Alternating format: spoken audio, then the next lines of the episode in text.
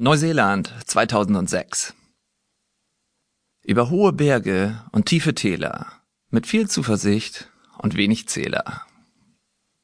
Ein Roadtrip vom traumhaften Auenland bis ins lauteste Schlafzimmer der Welt. Ich komme gerade von der Ostküste Australiens nach Neuseeland.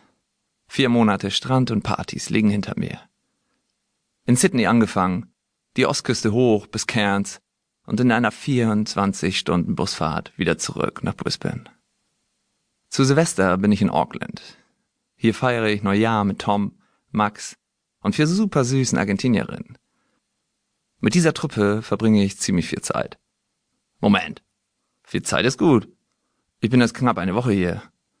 Fühlt es sich nicht immer so an?